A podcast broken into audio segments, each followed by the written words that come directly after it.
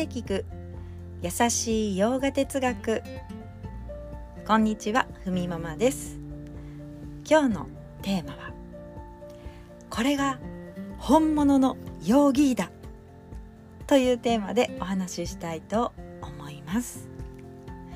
ヨーギーとは、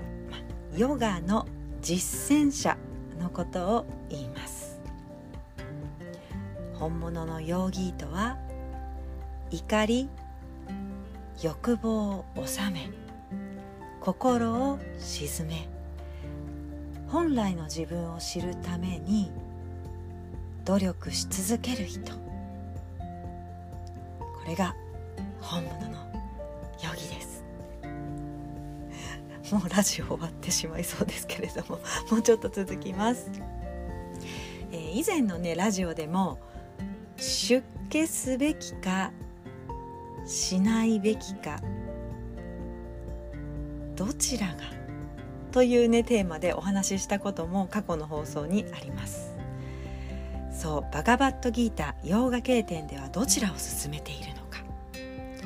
実は出家の道に行くということを進めてはいないんですね。どうしても行きたいならっていうところはありますがその前にという前置きがつきます、まずは自分の置かれた状況の中で今目の前にある社会生活の中で自分の力を全力で使いその中で心を磨く。それが大事だと、その後にですねどうしてもなりたかったら出家者サンニャーシになってみてはというふうに言うわけです、まあ、ちなみにインドでは出家するとサンニャーシに一度なると名前も変わって戻れないんですね、まあ、仏教では出家してもまた、まあ、在家普通のこの世の中にまた戻ってこれるですけどそこがちょっと違いますよね。それではこれが本物のヨーギーというところを3つに今日はまとめました。こんな風にすると出家業者と同じことだ。そうです。本物のヨーギーだと言います。1つ目自分を律する。2つ目学び続ける。3つ目自由を目指す人。ということです。一つ目の自分を律するというのはやはり、えー、怒りや欲望ですね。結構感情を大きく揺さべられるようなところも収めることができたり自分自身を整え整えていくために、まあ、調節自分で自分をコントロールすることができるように。3番目の自由を目指す人というのはここでの自由というのはやはり心ですね心の苦悩、えー、心にねこう何もないクリアな状態っていうのが落ち着きがあって自分自身にとっては心地いいですよねそういった心の何かしがらみとかあるような苦悩から自由になるっていうところが自由を目指す人の自由を指します。えー、ね、今の現実社会。毎日働いて、ね、家で仕事ができたとしても毎日働いて。また外に出た人はね家に帰ってくれば家族と過ごしあっちもこっちもやることだらけ、税金も増えちゃって、下がるのかな？今後ね下がればいいですけれどもアップアップになりますよね。なんかこういろいろ重に感じる時ってねありますよね。ただこんな状況にありながらも、まあ、一歩も逃げずに努力をし続ける人が本物のヨーギーだと言っています、まあ、ヨーガ哲学では何もねこう体を動かす行為のヨガですよね、えー、ヨガクラスに行ってヨガをしますっていうようなこのヨガそういったものだけがヨガではないんですよね。もちろん体を動かすヨガというのは心と体を落ち着かせることができる。自分の心と体をコントロールする練習になります。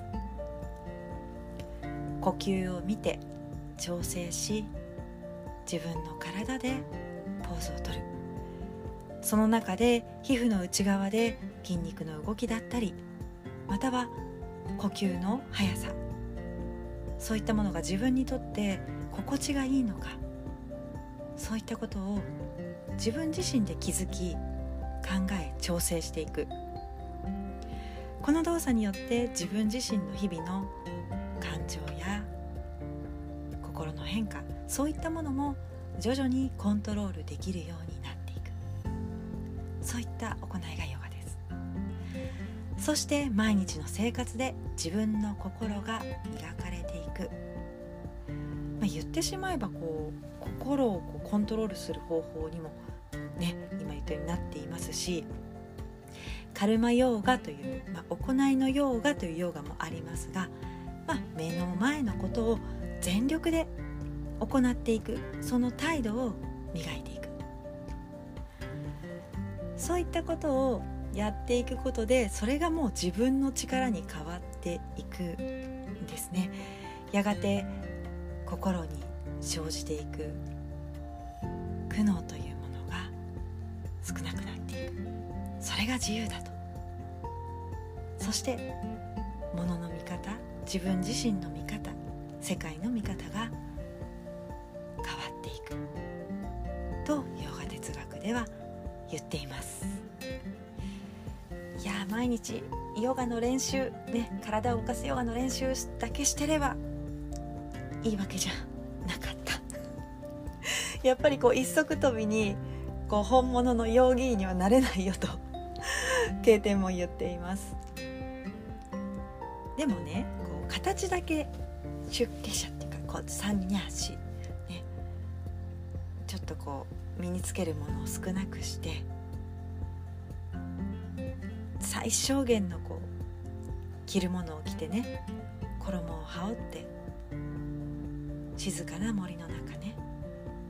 自分を見つめる時間を持つ、ね、どうでしょう？形だけなれるかもしれない。なれるけどやっぱりそれはね形だけだよっていうんですね、まあ、これはこれで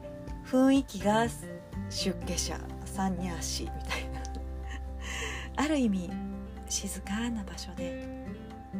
何も自分自身に対して刺激があるものもなくまあまるで湖のほとりや森の中で目を閉じそーっとそこにいるだけ。まあこれはやっぱりね形に過ぎないと言っています、まあ、出家者のふりだと。今このあるね現実世界にいながら高いビジョンで生きていくこと。それでも自分の自分にとって大事な自由を目指すことができる人が本物のヨーギーだと言います。まずは目の前にあることを全力でやってみてからと。さあ弓持ってと。バガバットギーターの登場人物クリシュナが戦いを目の前にしておじけづくアルジュナに言うわけです。さあ君のやることはまず戦うことだと。そんなねヨガ経典からのお話を今お話ししてます。はい。そうなんですよね。アルジュナは出家者になりたがるんです。あの目の前に、まあ、戦いを目の前にした物語なんですけれどもアルジュナは、まあ、王子様なんですね。戦わなければいけない相手は親族。なぜ自分は今この状況で戦わなければいけないのかというところに物語の始まりがあります。そういったアルジュナの心の変化を物語の中に映し出されその中で心の変化とどういうふうに今目の前にあることに対して立ち向かっていけばいいのかということを教えをクリシュナという登場人物が対話形式で話していく物語ですそこにさまざまなエッセンスが組み込まれてるわけですね。そうなので今日の話は、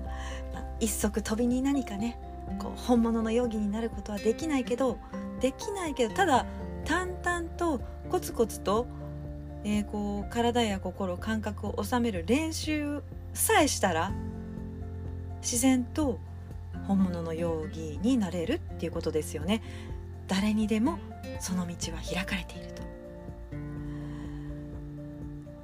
私自身もまだ感情のコントロールをすることで日々過ごしているようなところありますけれどもこういった経験の知恵を今に生かせるように毎日コツコツ少しでもやっていきたいと思います。はい、皆様も今日一日また良い日をお過ごしください。